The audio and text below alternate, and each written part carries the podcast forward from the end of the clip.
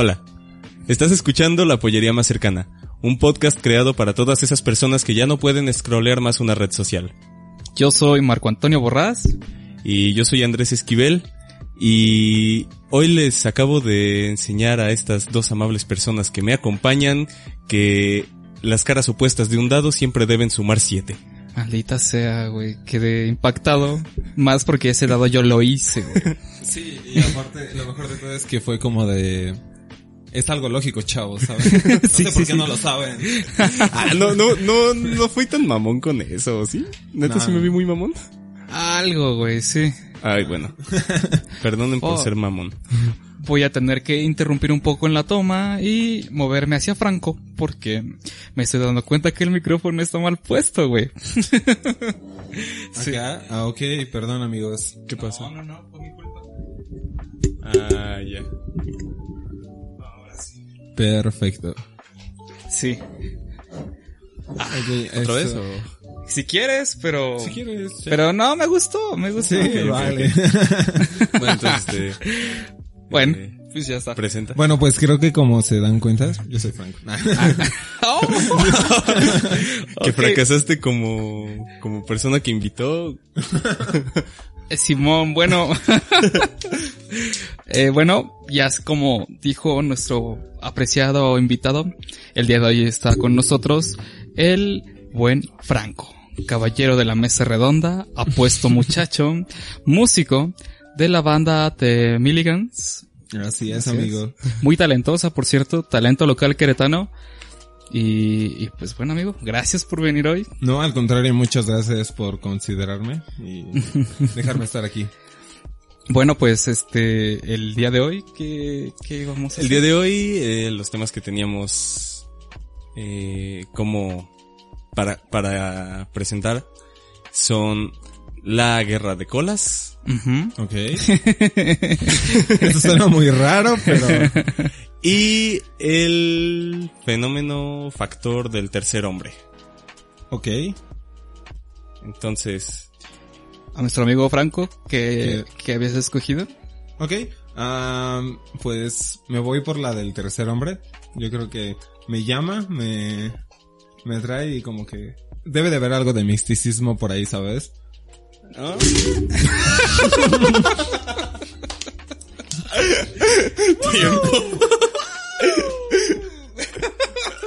Ok. aquí es donde vas a poner la pantallita de Así muchos es. colores. Va, ok, este, entonces, Y los que nos están escuchando, voy a cantarles una bonita canción. Tengo una flor ya, la, la- lo voy a, lo voy a agarrar así. con mucho amor, con mucho amor. Bueno, Ah, una disculpa, querida audiencia. se, se nos cayó la, la, El iPad. el, ajá, la, el respaldo para la tablet. Entonces, Oh, cierto. o sea, este, porque no soy muy hábil con estas cosas, con estos inventos de hombre blanco, así que voy a tomarla con mis manos. Bueno, entonces empezamos. Claro que sí. ¿Quién es ese extraño que siempre camina a tu lado? Cuando cuento solo estamos tú y yo juntos, pero cuando miro hacia adelante por el camino blanco siempre hay otro que camina a tu lado. Va envuelto en un manto de color marrón con capucha. No sé si es un hombre o una mujer, pero ¿quién es ese que está a tu lado? Este es un poema que escribió T.S. Eliot, un pequeño verso que escribió después de escuchar una historia que está relacionada precisamente con el fenómeno del tercer hombre. El fenómeno del tercer hombre es un, pues una cosa que afecta a personas generalmente que están en exploraciones de alpinismo, hay también algunos casos de buceo y hay incluso un caso que también les voy a contar Ok. que sucedió durante el atentado en las Torres Gemelas, Oh, vaya. el 9-11. Pero en el poema, güey, menciona un vato de color marrón con capucha. No estaba, no estaba en Tepito o en Menchaca. Eso no sonaba muy confiable, ¿sabes? Nah, sonaba más como advertencia. Ahí sería como, ¿quién es ese vato que va junto a ti, que tiene un desarmador en su mano derecha? y una mona en la izquierda. y una bola de estopa en la... wow. Pues, Ok. adelántame, Bueno, el fenómeno del tercer hombre es básicamente una presencia que personas que han sobrevivido a situaciones de muy alto riesgo en, pues vaya, de nuevo, en situaciones de alpinismo, de buceo o de simplemente de peligro extremo, lo sienten como una presencia que, que los anima a seguir, a no detenerse, a no rendirse, para, básicamente alguien que les ayuda a sobrevivir. Se llama Factor del Tercer Hombre porque eh, la historia que escuchó T.S. Eliot en la que se basó era una historia en la que iban dos personas y este, no, eran tres personas, pero lo contaba desde el punto de vista de, de uno de ellos. Ok. El narrador estaba presente en ese grupo. Entonces veía a dos personas, pero veía a alguien más. Que era el que les animaba a seguir. Ese era el tercer hombre. Porque él contaba a dos, aparte de sí mismo, más el tercero. Ok. Que era la presencia que les ayudaba. Sí, sí había escuchado de, de ese, de ese tema, güey, en, en un canal de YouTube. Y sí, sí estoy familiarizado, güey. Pero Sí está- está, está interesante, güey. De hecho, casi todos los... sie- Siempre que se encuentran con un video, con cualquier cosa que hable de este tema, va, va a empezar con ese poema. Porque está bonito. Está... Eh, ya, ya una vez que sabes de qué trata esto, pues es, ¿Qué es- tiene de bonito, güey? ¿Eh? ¿Qué Pues, tiene un chacá, Bueno. güey? atrás de ti. Bueno, si nada más, si nada más ahí se queda, pues no pasa nada, ¿no? ¿Quién es, quién es ese extraño que te está filereando? Sí. Alguien con necesidad, amigo. Eh, la- lamentablemente creo que para ese momento ya no, ya no habría necesidad de preguntarle. de poesía. sí, sí, es de, Ya la pregunta no es quién es ese extraño, sino, ay, güey, ¿te perforaron algo, algún órgano vital? la pregunta ya no es quién es ese extraño, la pregunta es por qué no le has marcado a la policía. Sí, ¿Qué te pido una ambulancia. ¿Está- ¿Estás bien? ¿Quieres un bolillo para el susto? Ah, ok. Bueno, ok, perfecto, entonces, adelante. Eh, el primer caso que les voy a contar al respecto es de Frank Smythe, un alpinista que por poco el primer hombre en llegar a la cima del Everest en 1933. Iba con todo un equipo, pero poco a, poco, a poco se fueron rindiendo, se fueron retirando de la, de la escalada, porque pues algunos ya no, es el Everest, o sea, ya no, no aguantaban, se sentían mal, tenían problemas de salud o problemas de, con los recursos que llevaban, comida, cosas así, ya no, no podían continuar. Por una u otra razón, al final Frank, pues, iba solo. Iba solo. Y yo voy solo, sí. Eh, la verdad, sí, chavos, sí, pues fue difícil. De hecho, güey, cuando te vi salir de tu casa hoy, ah, vives en un, bueno, no sé si vivas ahí, güey, pero ese barrio está pesado, gallo. Sí, de verdad sí está muy, muy, muy pesado, pero pues bueno, creo que una vez ya viviendo ahí, como que te conocen y es de, déjalo pasar, no hay problema. Es que te vistes chido, güey. Es como que, no mames, este gallo tiene varo, güey. Mínimo un buen celular trae, güey. Vamos a quitárselo. Sí, y el tercer hombre El aparece. tercer güey. hombre aparece ahí. atrás de ti. Ok. Frank siguió solo, pero él todo el tiempo sintió que alguien lo acompañaba. No tenía él, no estaba consciente de estar solo. Habla de que sentía la presencia de alguien que le animaba a seguir, aunque realmente no había como un diálogo entre ellos, simplemente se sentía él animado, decía, pues no voy solo y quiero llegar a la cima y tengo alguien que me acompaña, porque a esas alturas necesitas que alguien te acompañe por si resbalas o algo, necesitas ayuda para pararte. Claramente, güey. Claro. Ajá, sí, sí, o sea, ya ir solo es una muy mala idea. No solo en el Everest. Sí, en Menchaca En también. Menchaca también. Por mi colonia también es una mala Sí, idea, la por verdad. la mía, la única por donde no, pues es aquí donde tú vives, carnal. No mames, ¿cómo no, güey? Los coyotes, los tlacuaches te. Un coyote vagabundo te puede robar por ahí, así que. Sí, güey. Bueno, pero la diferencia es que pues, te, le, te le puedes defender a un coyotito. No lo sé. No lo güey. sé. Mejor continúa. Bueno, ok. Estaba tan seguro de que su compañero era real que en un momento sacó, y aquí varía dependiendo de la fuente, una galleta, un chocolate o algún trozo de alimento no especificado para su compañero, para dárselo. Que decía, bueno, igual y tiene hambre mi compa, entonces pues ya, saca de su mochila un, un sneakers, ¿no? y se lo pasa. Al momento de, de darle, bueno, estira la mano para que su compañero lo tome. Nadie toma su, su, su chocolate. Entonces de repente dice, ¿qué pedo? Voltea y se da cuenta de que está solo. Who the fuck, bro? man. Ajá, o sea, hasta que, hasta que volteó y solo para invitarle su galleta. Ok, un paréntesis pequeño. ¿Para ese entonces ya había llegado a la cima o...? No. Estaba en proceso. Pero imagínate, o sea, si era mala idea y él se dio cuenta de que iba solo, fue así como de... Dios, ¿y ahora qué hago? Ajá, o sea, él no, no iba, no sabía que iba solo, entonces pues dijo, ok, tengo a mi compañero, sigo adelante, etcétera, no tendrá hambre, entonces en ese momento le ofrece alimento, voltea y se da cuenta de que no hay nadie, o sea que, que lleva ya quién sabe cuánto tiempo subiendo solo. Ok. Perdón. eh, verga, pero imagínate, güey, el sentimiento que te, que debes de sentir Sí, cuando o sea, te cae el 20. de- debe ser como un desengaño así como, ay güey, no mames, hice, llevo, no sé cuánto tiempo llevo solo, no sé qué me pudo haber pasado. Entonces, en ese momento, a más o menos 300 metros de la cima, decidió regresar. Ah, culo, Oh. güey. Qué, qué puto, güey. Sí, sí, sí. Sí, ah, ah, pocos huevos. Faltaron pelotas, güey. Digo, ya estás ahí, güey. O sea, no mames, no vas a una peda hasta la quinta chingada. Y dices, güey, no hay caguamas. Improvisas, güey. Improvisas, o sea, sí.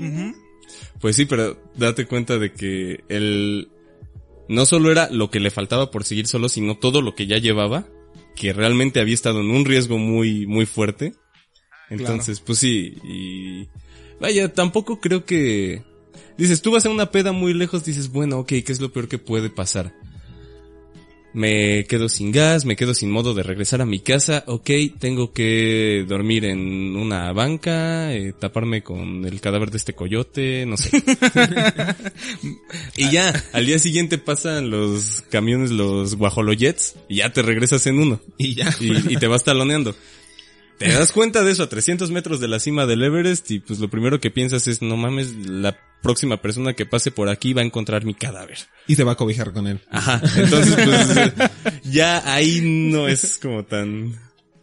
Tan- sí, o sea, Ajá. como que ya no te da tanto ánimo de Sí, ya, seguir. ya hubiera sido casi un impulso suicida seguir. Sabiendo No que estaba jugar. solo. Ajá. Rayos. Bueno. Demonios. Y pues ese es uno de los casos. Él habla de que sentía la compañía de alguien y decía, no estoy solo, puedo seguir adelante. Hasta que se da cuenta de que estaba solo es como, no, bye. Y, Vámonos a la verga, Ajá. sí. Y Mejor vivió para contarlo. ok. Sí, digo, si no, no estaríamos No estaremos hablando de aquí. No, pues nada más estaremos hablando de alguien que encontró un cadáver a 300, 200 metros de la cima del Everest y no sería tan popular. Hubiéramos hablado de este tema antes del podcast y ahorita estaríamos hablando de unas colas peleando. No, pero, ok. Técnicamente no, pero técnicamente sí. Sin pelo. Sin pelo. Bueno, ok. Sí, continúa. Ok.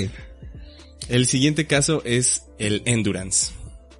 Ujú. 8 de agosto de 1914. Verga, güey. Ok. Ya Eh, existía, ya existía la primera animación japonesa. Ya existía la Ah. primera animación japonesa Excelente. y era alrededor del tiempo de la Primera Guerra Mundial antes de que supieran que iban a tener que enumerarlas. Lamentablemente. Ernest Shackleton sale en el Endurance, un barco, junto con otros 27 marineros hacia la Antártida. Salen de Inglaterra. Ok.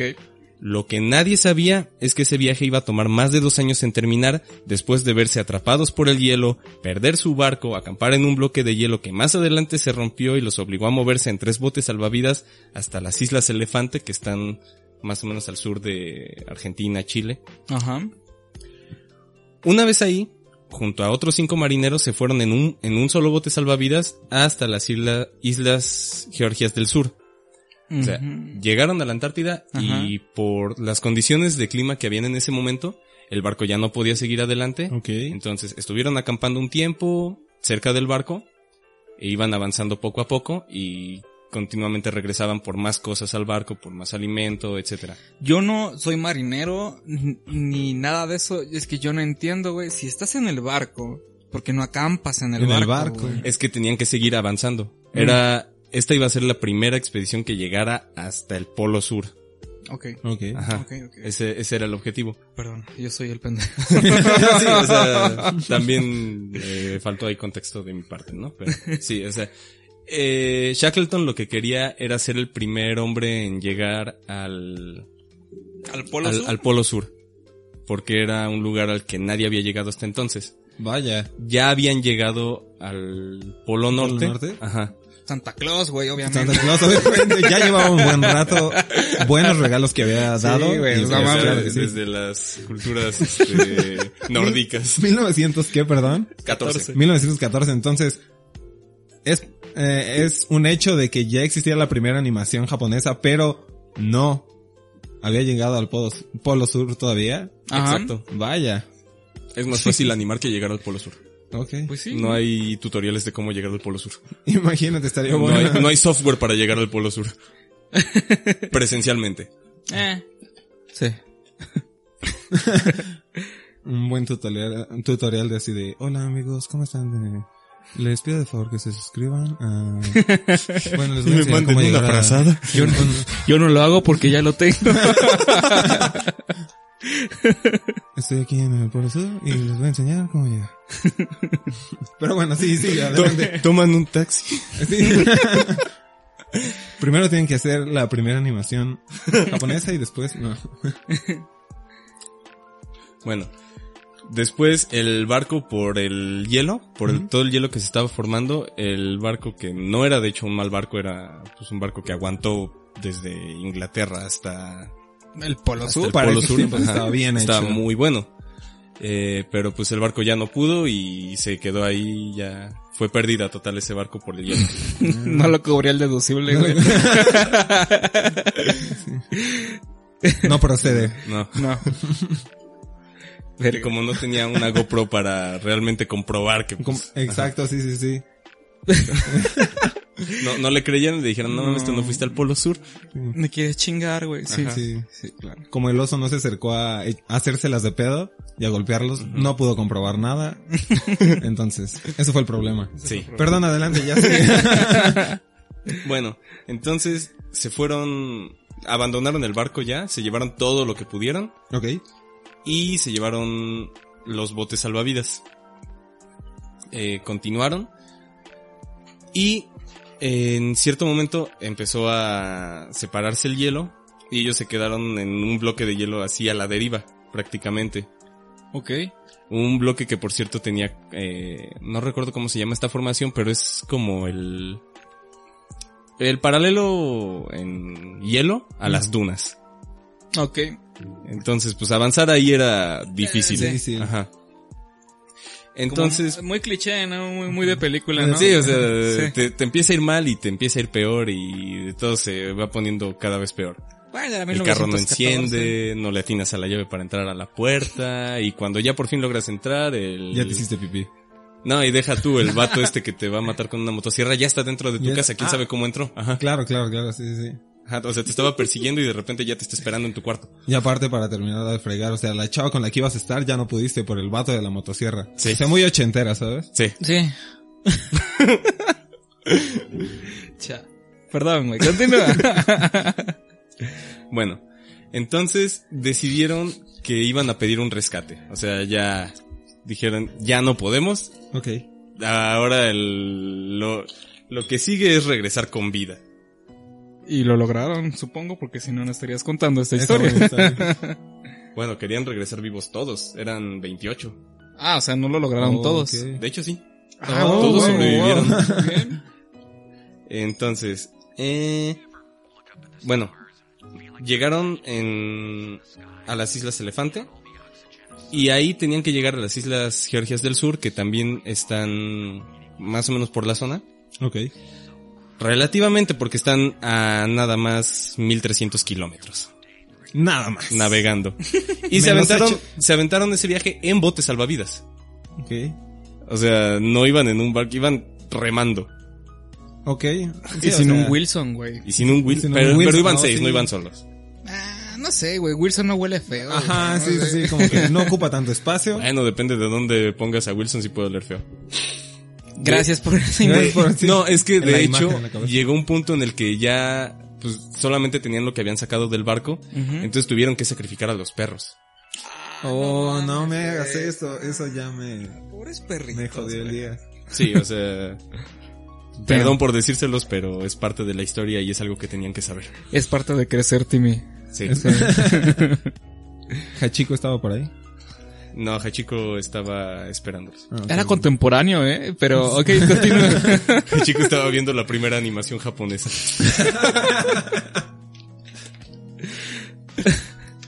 bueno, contrario a cualquier pronóstico que pudieras tener en 1914, 1915 sobre un bote salvavidas recorriendo 1300 kilómetros impulsado solo por la fuerza de remar de seis hombres, llegaron a las Islas Georgias del Sur. Ok. ok. La, este, la base, la estación ballenera a la que querían llegar estaba al norte, en la punta norte de la, de, de la isla. Y ellos llegaron a la parte sur. Ah, Llegaron a la parte sur porque, y decidieron quedarse ahí porque se enfrentaron a una tormenta, Verga, güey. a la cual un bote salvavidas con seis marineros sobrevivió. what? o sea que no solo llegaron como huevo de perro, güey, hasta atrás y lleno de tierra. Ajá. Sí, básicamente. sino que también les tocó una tormenta. güey. O sea, básicamente estaba del otro lado donde tenían que llegar. Eso suena, ¿saben qué? Este no es tu instituto de LIMS. Te tienes que ir hasta el otro que está del otro lado de la ciudad, ¿sabes? Sí, básicamente. O sea, se sigue poniendo ochentero. Sí, ya sí, estaba sí. mal, se Sí, puso peor. Continúa. ¿En qué momento se van a... Tienen su bote para ir por camarones o algo por el estilo, ¿sabes? Faltó el delicioso ahí, güey. Es una Sí. buena historia, pero faltó el delicioso. El delicioso. Eh, era 1914, 1915, sociedad inglesa, irlandesa, escocesa, etcétera. Mm, No, no, no iban a reportar nada de eso. Y eran puros vatos. No iban a reportar eso. Ok. Continúa, güey. Aunque ahora que lo dices es estadísticamente posible. Cállate, por favor. No sé. Bueno, pues sacártela ahí a esa temperatura. Bueno, hubiera Pues, sido me menos raro con Wilson. Yo creo. Ah. Continúo. Bueno, o sea, sí, sí, sí, sí, sí. Amigo, los fetiches aquí no, güey, pero... No, no, no, o sea. Yo sé que se puede con melones, con sandías, pero con un balón, güey. ¿Por qué sabes eso? Porque sabes, este es un buen... Fun fact, se puede con melones y con sandía, chavos. Qué curioso que estudies gastronomía, ¿eh? Oh, man. Ok, adelante, perdón, sigue, sigue. Ah, ok. Entonces la tormenta, Sí. para acabarlo de molar. Sí, entonces eh, Shackleton, que iba con otros cinco marineros que él escogió para, para hacer ese viaje, dijo, ¿saben qué? El bote aquí se queda. Se quedan tres marineros aquí y yo me llevo otros dos al norte de la isla para, para pedir ayuda. Mm, ok, va, va, va. O sea, sigue. todavía de película de terror, se separan. Sí, exacto. Fuck, güey. Bueno. Shackleton decidió que era más seguro caminar por la isla en lugar de rodearla por mar. Tres miembros se quedaron a cuidar el bote y Shackleton junto con otros dos cruzó la isla. A pie. Después de 36 horas de caminar en plena tormenta de nieve, porque sí, encima de todo tormenta de nieve, Puta madre, güey. ya basta, güey. empezó a notar cómo había alguien más con ellos. ok. una, eran tres y había otra persona con ellos. Que entonces como que cada que alguno se quería, se, se quería detener, así se sentía mal, lo veían seguir y entonces seguían con él. Shackleton fue el que contó esto, pero ya una vez que lo contó, este, en ese tiempo había como mucho el estigma de, pues de que tenías que sobrevivir por tu cuenta, ¿no? Entonces, nadie quería contarlo porque iban a hacer un poco el ridículo. Claro, iban Ah, a perder claro. prestigio, ¿no? Ajá. Entonces él se animó a contarlo y entonces ya todos los demás, bueno, todos los, todos los demás, ¿no? Los otros dos que iban con él Chingo, güey. también dijeron, es que yo también me di cuenta de que había alguien más con nosotros. Y sí sentí que me animaba a seguir. De ahí es la historia en la que se basa T.S. Eliot para su verso. Ok. Ok. Porque Shackleton es el que lo contó, decía, pues es que yo veía estos, a mis dos compañeros, pero veía que había alguien más, el tercer hombre, por eso, por eso se llama así. Mm. No siempre es un tercero, por ejemplo en el caso de Frank, que iba en el Everest, pues era un segundo, ¿no? Pero como este fue el primer caso, el primer caso así como documentado, reportado al respecto, por eso se, se le llamó así. Ok, entonces, por lo que entiendo es, fuera de que sea un tercer hombre, como que es un alguien más que te está alentando al hecho de seguir, como de, o sobrevivir a lo que estás Sí. viviendo. Es como un hombre sombra, güey. Pero no te espanta. No te espanta. No, te tira Ok. paro. Sí, Te toma paro. Ajá. Eh, güey, ¿no quieres un pinche power? Es de, ¿Qué pedo? No más, güey, aguanta. Sí, sí, sí, sí, sí, güey, un power, gracias, güey. Fueron 36 horas de caminata en tormenta de nieve que dice que sobrevivieron gracias a que sentían que ese que ese cuarto, que pues técnicamente era un cuarto, ¿no? Los los animaba a seguir.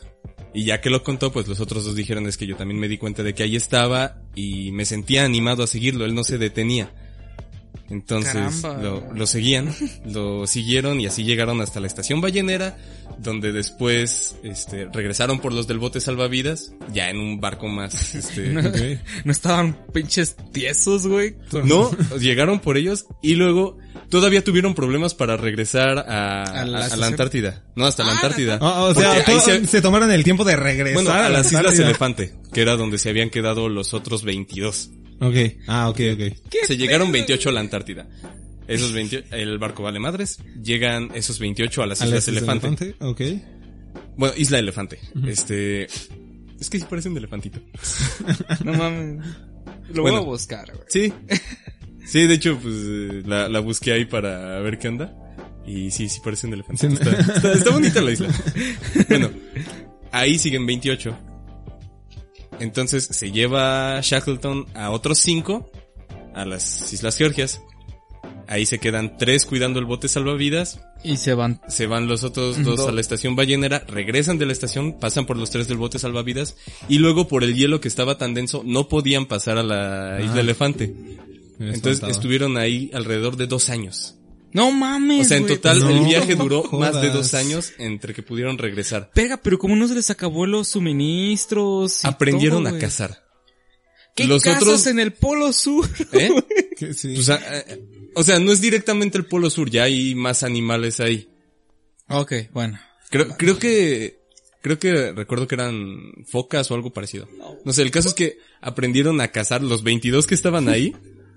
Este, se empezaron, se, se rifaron para sobrevivir. Porque les dijo este vato, voy a regresar por ustedes. Es una amenaza. Y quiero ver un asador con foca cuando vuelva. No sé, güey, todo suena como un plan de peda, güey. No sé, como...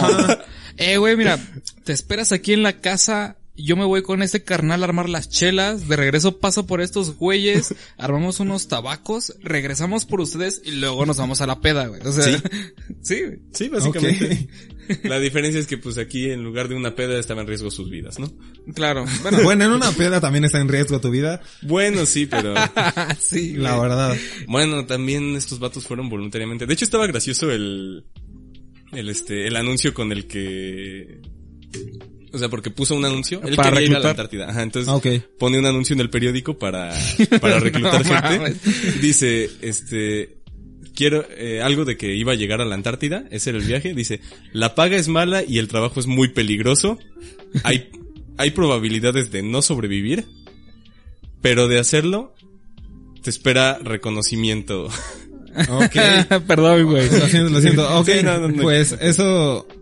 Eso no suena muy bien, la verdad. Y aún así fueron 27 personas. Bueno, fueron más y él escogió a esas 27. Sigue siendo una peda, güey. Güey. Sí, o sea... Me Hay peda en mi casa. ¿Dónde vives? Menchaca.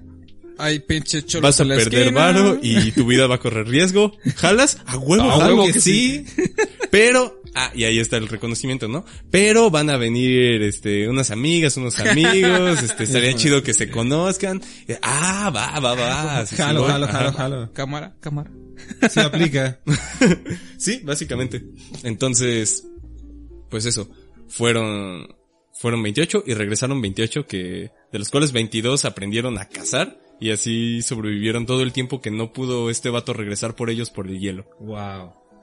Está muy verga esa historia. Ajá. Sí, um, vaya, no, es que, no. O sea, si difícilmente yo puedo sobrevivir a una peda, no, creo que podría sobrevivir a algo así, ¿sabes? Bueno, sí. Sí, o sea, sí es, sí es una cosa admirable. De hecho, sí. El problema, o sea, todavía un problema con el que se enfrentaron ya una vez regresando, fue la Primera Guerra Mundial. Puta madre, güey. No, Eh, ¿qué? ¿Por qué nadie les iba a hacer caso a 28 vatos que fueron a la Antártida y regresaron dos años después? ¿Por qué? Porque se estaban peleando todos contra todos. Pero pues, evitaron morir en, en batalla. Ajá, pero sí tuvieron, ok. sí tuvieron cierto reconocimiento, pero pues obviamente se vio opacado por la, por la guerra. Pero, pues sí, o sea, fue una historia que pasó a la posteridad y sí les, re- sí les valió cierto reconocimiento y cierto prestigio. Pero imagínense lo siguiente, o sea, te vas así de, güey, va a estar de huevos, nos vamos a ir a la Antártida, nos vamos a poner pedos, bueno, no eso no, pero nos vamos a ir a... Posiblemente, y- sí, Posiblemente sí. Son Ah, marineros. Nos vamos a chingar unas foquitas, todo tranqui, y regresas y el mundo está en pleito brutal, ¿sabes? Es así como de, verga, no mames. Peda con un güey con casa disfuncional, güey. O sea, te, Todos contra Alemania, güey. te vas de peda, regresas a tu chan, tu jefe le está pegando a tu jefa bien pedo. no esperas eso. Y nadie te pregunta cómo te fue. Exacto. y no te toman el reconocimiento de que hayas llegado sobrio a la hora que tenías que llegar, sino que se estaban peleando entre ellos. Sí. Ay, güey, qué feo. Sí, no, no, no sé por qué trajeron esa analogía. Esto- Es que sigue siendo una peda, güey. Sigue Ya- siendo una peda. Ya tenía suficiente con escribir que habían matado a los perritos, güey. sí y luego poquitas, güey.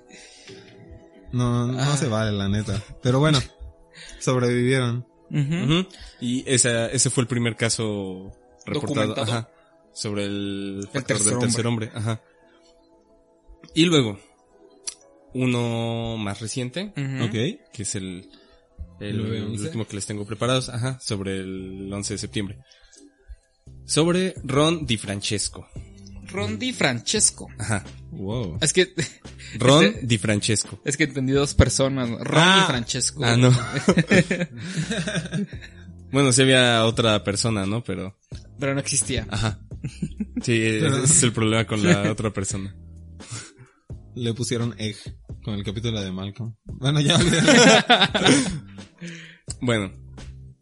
Di Francesco trabajaba en la torre sur del World Trade Ce- Aguacate. del World Trade Center. ok. You can speak English. I can speak English. Really? No, You prefer Japanese? no. Okay. Italiano. Mejor conocida como una de las Torres Gemelas. Él trabajaba precisamente en el piso 84. No, man. ya empezamos mal, güey. Godín y en el 84 pesos. No, no, no.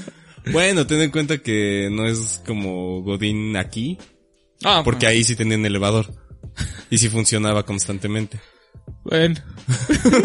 O sea, más bien probablemente para esos tiempos era lo que Godín, lo que tenemos como imagen de Godín ahorita aquí en México, era un Godín allá. Y aquí 2001. era otra basura, ¿sabes? Ay, pues en ese entonces aquí seguían siendo Gutierritos, ¿no? Gutierritos. Gutierritos. Ay, vaya, güey. no inventes. Próximo tema, Gutierritos. Gutierrito. No, pues de hecho cuando, cuando le expliqué a mis papás los memes de Godines, Ajá. que decía, ¿por qué Godines? No, pues es que Godines es el vato este... Que lleva de- sus toppers. Ajá, el de la oficina, que así. Dice mi papá, ah, un Gutierritos. Un Gutierritos. Está muy chaborruco, güey, pero pues sí. Ujú. Bueno, el Gutierritos de Estados Unidos, claro que sí. Ajá. Entonces, Dos milero. dos milero, Ajá. acá con una Britney en sus audífonos. Claro. Con todo el punch. Sí, exacto. Bueno, de hecho, los pisos más afectados de la Torre Sur, así los que fueron inmediatamente madreados con el golpe, fueron del 77 al 85. Fuck. Este vato, pues primero, el primer ataque fue a la Torre Norte. Entonces, él dice que le llamó a su familia y les dijo así como, este, pues mira, Ya la, la torre de al lado valió madres, pero yo me voy a quedar a trabajar. No mames. No mames. Eso parecen muchas empresas actualmente con sus trabajadores. Ajá, sí. Pero a ver, ¿fue por voluntad o Sí. neta el patrón le dijo, te vas a chingar, güey? No, o sea, él, eh, vaya, trabajaba en las Torres Gemelas, no era... Bueno, sí, no era cualquier Ajá. godín. Sí, o sea, sí. era un señor Godín. Ya, Sí, sí. Sí, sí, sí, ya en level 99, ¿no? o sea, tenía él su propio despacho, su propia oficina, este... Ok. Vaya. Y obviamente sí trabajaba para alguien, pero pues no era así como que en plan en su cubículo, todo encorvado, así. Ya llevaba Tupperware en sus alimentos. en Ay, güey, cosas no, así, ¿sabes? no, o sea, no. cualquier cosa, No cualquier topper, güey. Este, entonces dice que le llamó a su familia y les dijo, me voy a quedar. Y que de repente así como que se quedó pensando, dijo, no, ¿sabes qué? Sí me voy mejor. y empezó a bajar. Eh, iba, iba él bajando cuando se estrella el segundo avión. Oh, Y este, pero pues él iba en el piso 77 más o menos. O sea, en los últimos de los afectados. Sí, sí, sí. Pero pues ya con todo el, con todo el golpe, todo el derrumbe y el fuego que se empezó a hacer, ah, ya la tenía muy difícil para bajar. Dice, al seguir bajando encontró que el humo y los escombros no lo dejarían continuar, ni a todas las personas que estaban atrapadas con él. Se sentó ahí Pero te das, perdón, pero te das cuenta que en el momento en que reflexionó y dijo, Nel, me voy a la verga, y el momento en que estampó el avión y ya no pudo bajar, fueron minutos, güey. O sea, ¿qué tanto se tardó para bajar, güey? ¿Que iba en las escaleras o qué pedo, güey? Pues sí, sí, porque los No que ascensores... mucho elevador. No, pues es que iban...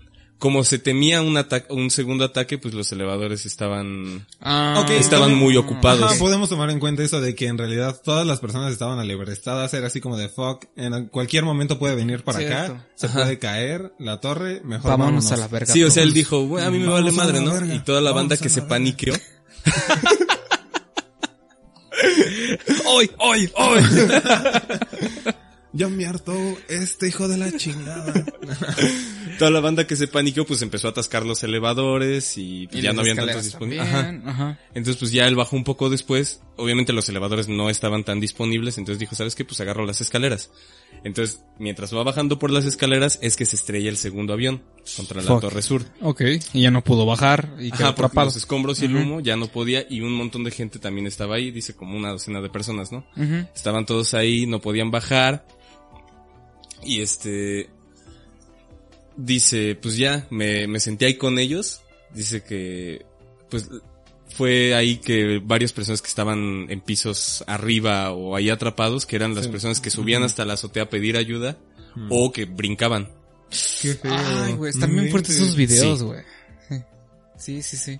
¿Los has guachado, güey? Sí, No, no mames, está bien Yo, yo no, no he tenido estómago para verlos. para verlos. No, No. no, lo hagas, amigo. Verga, güey, es que hay un cabrón en una ventana así como de, no Ajá. mames, sí o no, sí o no, y a la verga, güey. la de Jeff ven- Hardy. Sí, sí, sí, sí, sí.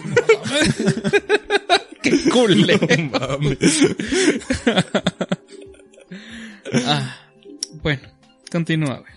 Dice, se sentó con los demás a esperar la muerte o algún milagro.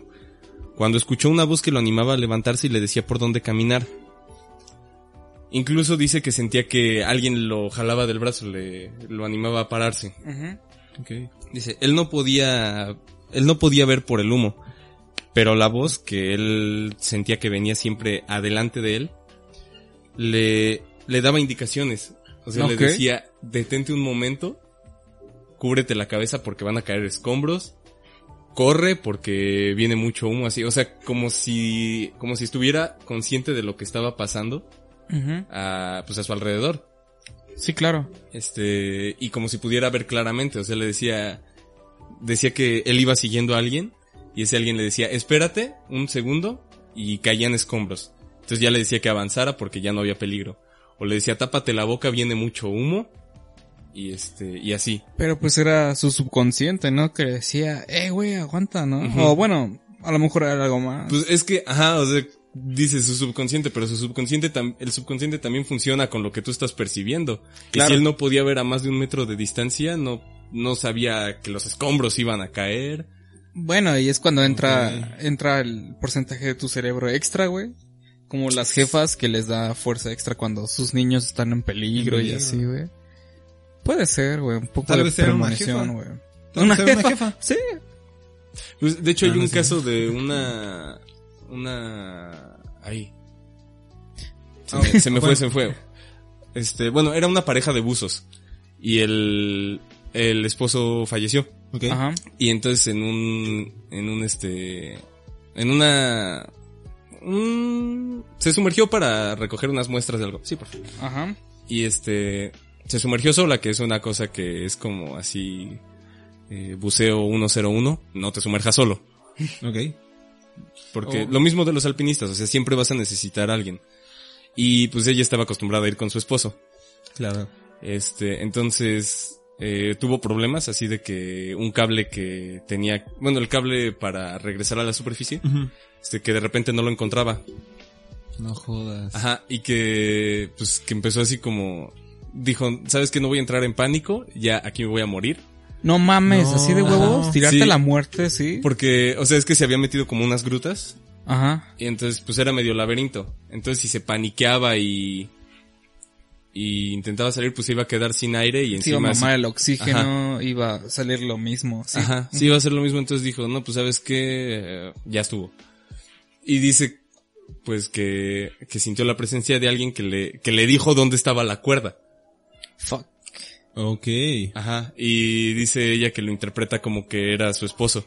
Oh, muy bien. Oh, un tercero. Ok. Bueno, segundo. O sea, es, Es que- es un, un ejemplo del factor del tercer hombre, pero ella dice es que fue mi esposo. Una pregunta. Claro. En este caso no se toma como de un tercer hombre y cada quien mediante creencias lo toma como quiere y ese es un nombre que le da la ciencia o le da algo en Ajá. específico. Sí, pues básicamente es eso.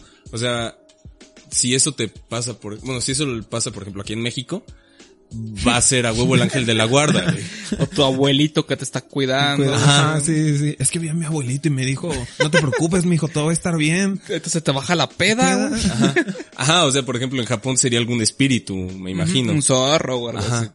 Sí, o sea, ya la interpretación pues ya es este más personal. Ok. Y cultural, güey. Sí, sí, sí.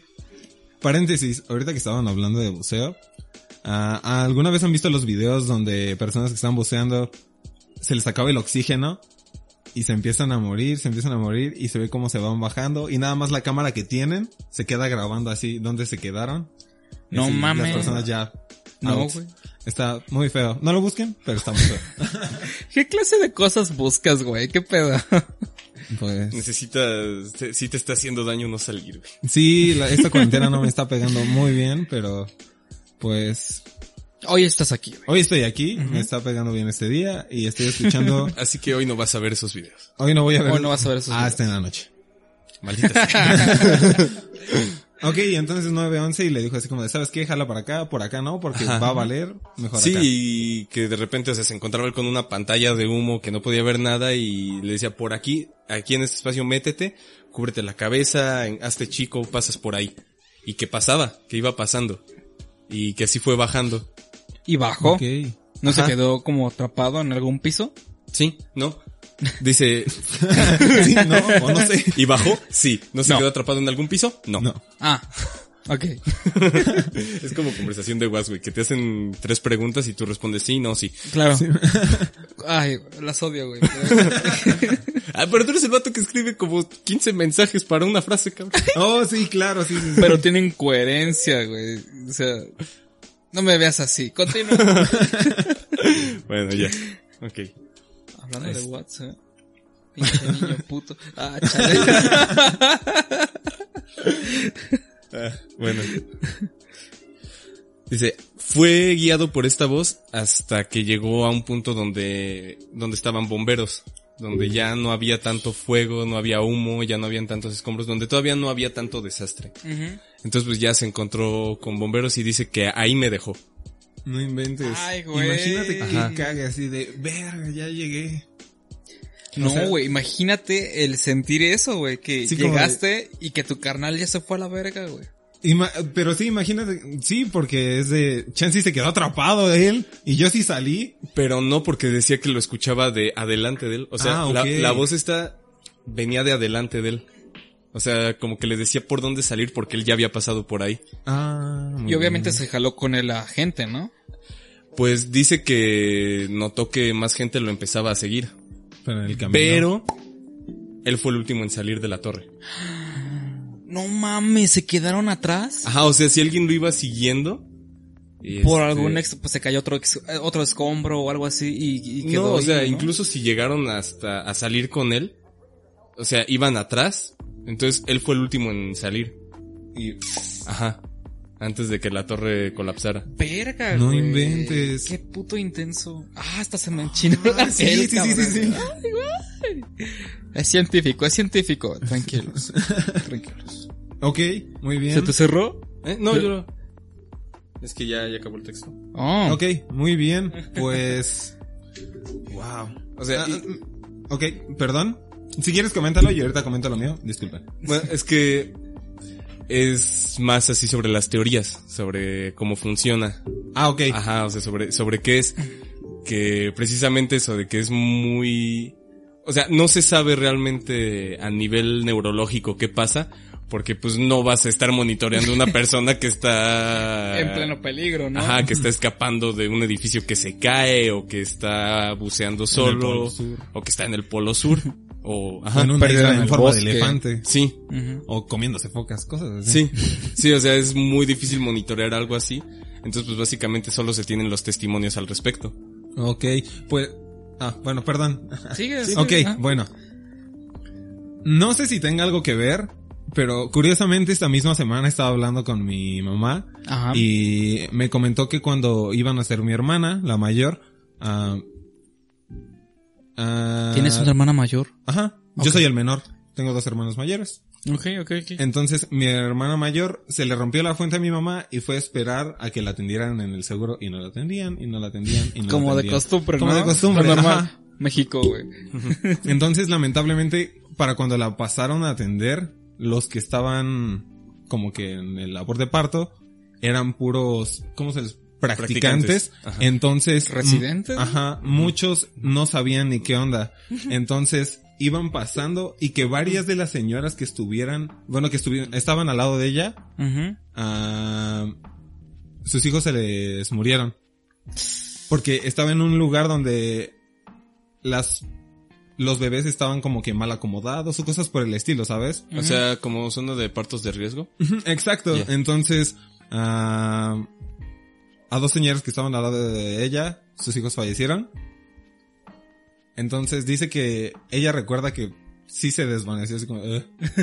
y que cuando va como que res- respirando otra vez y reacciona otra vez, que en la pared que estaba al lado de ella, ella ve el Sagrado Corazón de Jesús, la Virgen María y una persona que le estaba diciendo que no había problema, Ajá. que de verdad ah, encomendara a su hija a la Virgen y que todo iba, todo iba a salir bien y que mi mamá lo hizo y cuando llegaron los practicantes con ella llegó uno ya base del hospital y les dijo así como de, a, A ver, a ver cómo está el pedo aquí, chavos. Ajá. Y les dijo a los residentes, no, pues es que está así y así y así y pues planeábamos hacer esto y les dijo así de, no, están pero si bien pendejos. O sea, si lo hacen, la, puede que fallezca la niña. Entonces le dijo, solamente tiene el brazo mal acomodado. El doctor acomodó el brazo de mi hermana y salió como si nada. Entonces, no sé si sea algo parecido. Te digo, por eso te comenté lo de las religiones. Porque, por ejemplo, en este caso, pues mi mamá vio el Sagrado Corazón de Jesús. Sí, o sea, es- tiene una, a la hora de interpretarlo, pues tiene una base cultural. Claro. Sí, ¿no? Digo, en el momento de peligro, güey, lo primero que ves es lo... Lo que necesitas. Vaya. Ajá, o sea. Está mm, interesante, imagínate un güey que no tenga religión y Ajá, esté en pues, un peligro así, ¿qué sí. verá? Pues verá Alguien. Ajá, o sea, mira, yo te lo, como alguien que no tiene también una religión, pues te podría decir que yo vería a otra persona. O sea, a alguien que me acompaña, porque es así Pero como que... caracterizado de doctor, por ese asunto específico, güey. O, Pues sí, así yo en ese o si estás en la montaña, un alpinista, güey. O... Pues alguien que me acompañe simplemente, o sea, seguramente por contexto sí cambiaría un poco, claro. pero sí sería así como eh, lo que yo dentro de mi formación, en este caso espiritual, siento que necesito y en ese caso sería compañía, sería alguien que esté conmigo, alguien que pues que me diga que puedo. O sea, El en ese faraón, caso tu mamá vio este el Sagrado Corazón Ajá, y alguien y, que le estaba y diciendo. alguien así que le ajá, que le- Tranquila. sí, que le que le hablaba en en pues en ese lenguaje que es tan familiar para ella. Ujú. Tú en tu caso verías un faraón, ¿no? El faraón del, del rompecabezas del milenio, güey.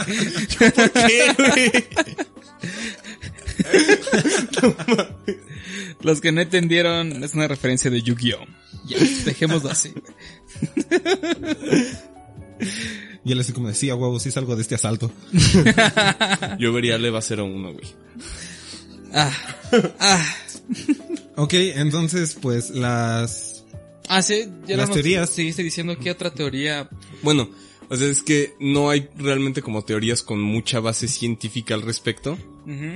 Todo se vuelve, se tira muy a lo espiritual, que pues es precisamente eso, lo que buscas, eh, pues sí, en ese caso a quien te, una persona religiosa a quien se encomienda, este, eh, bueno, alguna religión que funcione de otro modo, lo haría, por ejemplo, te digo, japonés, este, que es más, algún, ajá. a un yokai, güey. Ajá. Este, se, se tiene la teoría, si, por ejemplo, en el caso de Di Francesco, que fue el que escapó de la... Sí, Francesco. del Es que es italiano, güey, Francesco. Perdón, perdón, continúa.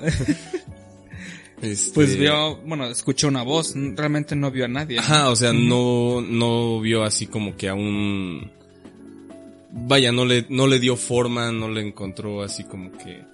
Ya después él podría decir como, pues fue una manifestación divina o fue X cosa y se supone que sería así como...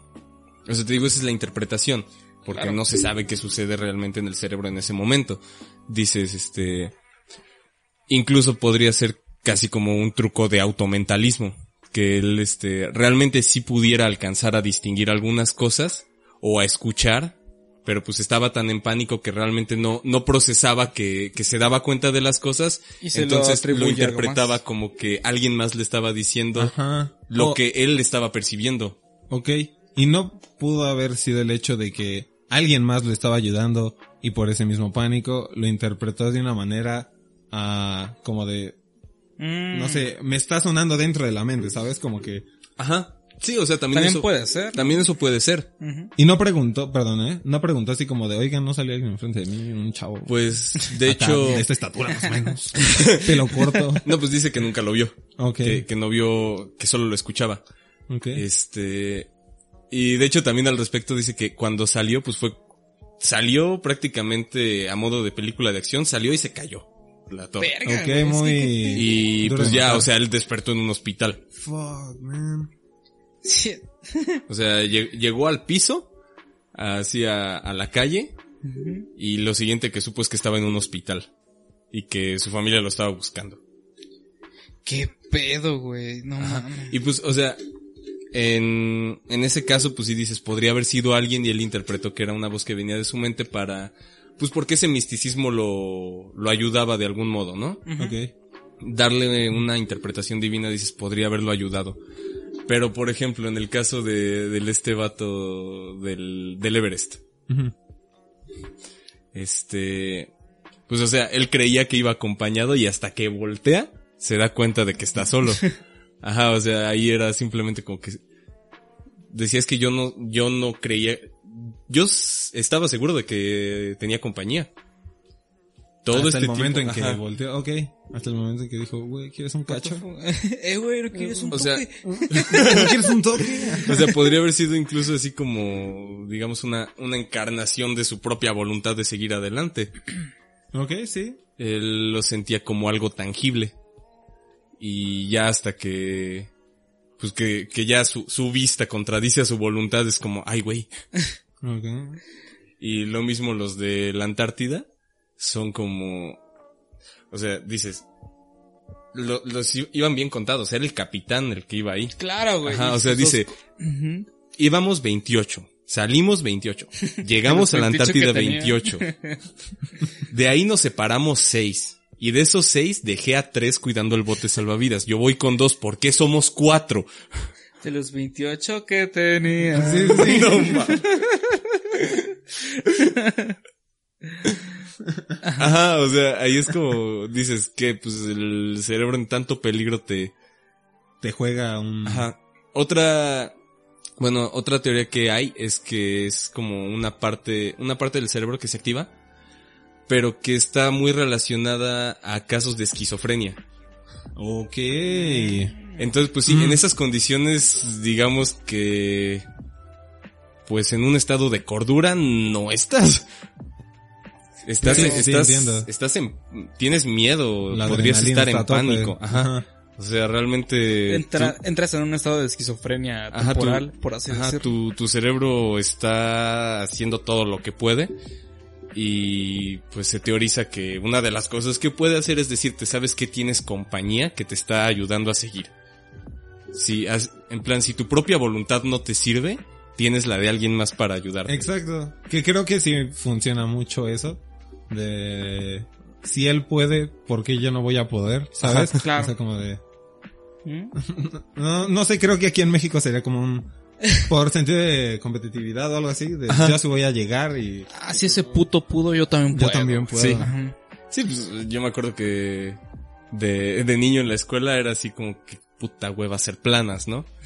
Entonces lo que hacía era juntarme con alguien y retarlo a ver, a ver quién terminaba primero. Ok. Entonces ya así cuando tenía una competencia, pues ya, ya hacía las cosas. Cuando era por mi cuenta, pues no. Y él así de... Y una tercera persona me ayudaba a hacer planas.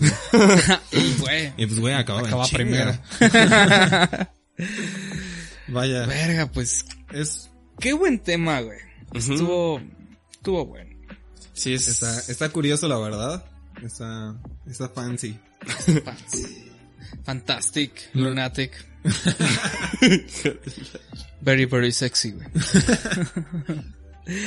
Sí, de Pero- verdad, sí. Es algo de lo cual, de lo cual, pues sí te puedes poner a pensar un buen rato. Y como dice Mark, pues también puede ser el hecho, otra teoría más. Am, el porcentaje del cerebro que no se está ocupando, que en ese, que en ese tiempo, perdón. No, que el porcentaje de cerebro que no se está ocupando, en ese momento, que pues salga a relucir. Pues sí. ¿Saben? Eh, bueno, nada más quiero dejar como nota que yo estoy full en contra de la teoría de que no se usa todo el cerebro, pero... Obviamente, pero bueno. Pues mira, si mi mamá veía el Sagrado Corazón de Jesús, yo no sé. Pero es que funcionan igual, por ejemplo, el efecto placebo, ¿sabes? Ah, ok, claro, sí, Ajá. sí, sí. O sea, no es una cosa como ajena, no es algo que está fuera de las posibilidades, sino que es algo pues que no no estás necesitando todo el tiempo, Ok. pero es una cosa de la que eres perfectamente capaz Ok. y no es así porque tengas parte de tu cerebro dormido o algo así. Ah, no entramos en esa discusión ahora porque ya estamos en el minuto 58, güey. Ok, ¿Qué es ese 59? Ya para cerrar. Muy bien. ok, pues entonces Será para otro día. eh, al- eh, otro día tendré como tema el por qué la teoría del, de que solo usamos un porcentaje del cerebro es una mamada. Me vas a poner a hacer tarea, güey. Me vas a poner a hacer tarea. Nadie me ha puesto a hacer tarea en siete años, güey. Querías entrar a este podcast, güey, perdón. Creí que hacíamos tarea todas las semanas, pero ok. Pero bueno, creo que está valiendo la pena. Está valiendo la pena. Amigos, ya tocando este tema, pues muchas gracias por escucharnos, neta. No, mames. O sea, no sé cuánto nos escuchen así fijo, pero más de 10 personas son, güey. Entonces, ya es un logro. Y, y ahora, bueno, al rato procedemos con los saludos. Más bien, pasemos al cierre, amigo. Sí. Hoster. Bueno, pues el cierre, este... Bueno, primero, gracias por venir, Franco. No, al contrario, gracias qué- por qué chido- invitarme. qué chido que estés aquí. Este... y... pues sí, o sea, muchas gracias. No, no, no. Este, fue- fuiste una compañía muy chida. La neta. No, no, no. Al contrario, de verdad, muchas Y- gracias por invitarme y por darme la confianza de que esté aquí. Ah, bueno, güey, es que pues, no lo mencionamos al principio, pero nuestro amigo Franco nos regaló una nueva portada para la para el podcast Sí, sí. que está de huevísimos. sí, güey. sí, si solo están escuchando y no, no están viendo la cámara, le estoy haciendo una señal de No, corazoncito no, con no las manos nada. a este güey. Quedó de huevísimos, güey. Era lo que teníamos en mente. O sea, neta, Le- hace cuenta le- que lo le diste, mandamos a güey. hacer. Ajá. Ujú. Pues muchas gracias y de verdad, pues como te comenté amigo, ah, pues el arte no fue mío, fue, fue de parte de mi hermano Ajá. y pues ahí si les late algo y quieren checarlo, Ah, claro, tus redes sociales y los de tu carnal. esto, Adelante. pues am, las mías, sinceramente no me acuerdo cómo estoy en Instagram, pero mi hermano está en Instagram como arroba sable chino, pero luego no aparece para algunas personas, pero tiene otro que es arroba Eric Franco. Cualquier cosa que les guste, un dibujo, algo por el estilo, ah, pueden cotizar con él y se los hace sin ningún problema, la pintura, y pues ahí sin problemas.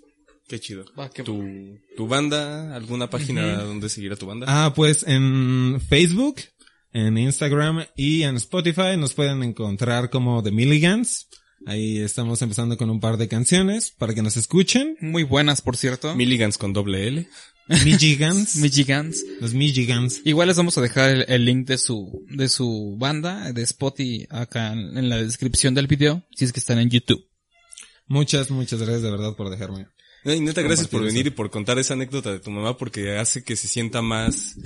O sea, porque, digamos, yo cuento historias que pasaron en 2001, en 1914, en 1933 y pues dices, ah, qué interesante, pero se siente muy lejano. Ok. Claro. Entonces que cuentes una cosa ya, este, que, Bueno. es, que es más cercana a ti, ya le, le da como más familiaridad a este tipo de temas, ¿sabes? Sí.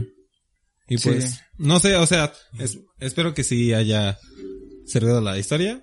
Y pues, como les comento, neta, fue de puro mame el hecho de que yo estuviera hablando de eso, bueno, de religión con mi mamá. Y de en qué se basaba para creer y que me contara eso. Pero bueno, de verdad, muchas gracias por invitarme, amigos. No, hombre, y güey. muchas gracias por creer en que pudiera estar aquí. no, güey, ¿de qué? ¿De qué? Fuiste buen invitado. Sí. Muchas, muchas gracias. Bueno, pues esto, esto fue el... Espérame, bro. ¿Cómo te encuentran a ti en el Instagram? Ah, sí, Simón, sí, cierto. Aguanta. Se olvidó. Este, bueno, en Instagram yo estoy como arroba andrewhatevers. Y yo estoy como el guion bajo chico guion bajo habichuela. A huevo. Oh, creo que ya me acordé del mío, ¿puedo? Sí, claro. Ah, eh, estoy en Instagram como hypnagogic Ajá. guion bajo dream. Sí. De hecho te iba a decir como hipnográfico, algo así. Ajá. Está, está chido. Pero, pues sí, Ok. de verdad. Igual lo, lo vamos a dejar ahí en la, en la descripción del video porque al chile voy a necesitar que me lo deletrees. güey. Sí, sí, sin problemas, sin problemas, chicos. Y el Instagram de la pollería más cercana es la pollería más cercana todo junto. Si estás en Spotify, nos encuentras como en YouTube como la pollería más cercana. Y si estás en YouTube y quieres buscarnos en Spotify, estamos como la pollería más cercana. y en Apple Podcast, Como la pollería más cercana. así mero. Ah, Claro. y si, y si al Chile, pues no, no sé cómo carajo llegaste a este punto, pero no puedes escucharlo ni en Spotify ni en YouTube. Nos puedes encon- encontrar en Google Podcast como la pollería más cercana podcast en el buscador y ahí te sale. Bueno, entonces, a- ahora sí, esto fue todo. Gracias por escucharnos. Y... Pues, pues bye. Bye. Bye. Ay, cámara. Bye. Cámara, bye. Hey chicos, pues muchas gracias por haber escuchado este quinto episodio. Se están cagando de risa, no sé por qué, pero bueno, espero les haya parecido interesante el fenómeno del tercer hombre. Y espero que Andrés disfrute su pinche manzana. bueno, para empezar quisiera mandar unos saludos acá a la banda fiel, que de hecho se considera fan, que sería ah, una fan legendaria de aquel otro podcast que no me gustaría mencionar porque pues no creo que no es lo correcto, pero así la conocí. Gaby, muchas gracias por, por escuchar nuestro podcast, seguirlo y estar pegada todos los lunes a las 12 de la noche para, para escuchar el podcast, el nuevo episodio. También de nuevo al buen Jesus que siempre deja un comentario en YouTube. Viejo, neta, todo, todo, todas estas madres, güey, toda la banda que nos dice, güey, síguele, güey, esta madre está de huevos, sigan así, o sea, neta, nos animan a seguir. Muchas gracias, chicos. Y bueno, la recomendación de, de esta semana va a ser de mi parte algo, algo realmente 2000ero, 2007, 2008, por ahí, una onda medio emo, mexicana, llamada Vainilla. Esta banda ya nos siguió, la neta es que no tienen nada nuevo, pero lo poquito que hicieron ahí está bastante chido. Les recomiendo la canción Enamorados en Venus de la banda Vainilla, está bastante interesante. No sé, yo le encuentro un poco parecido a, a la banda de Pink Floyd, pero eh, lo dejo a su criterio. Como sea chicos, pues muchas gracias. Bye.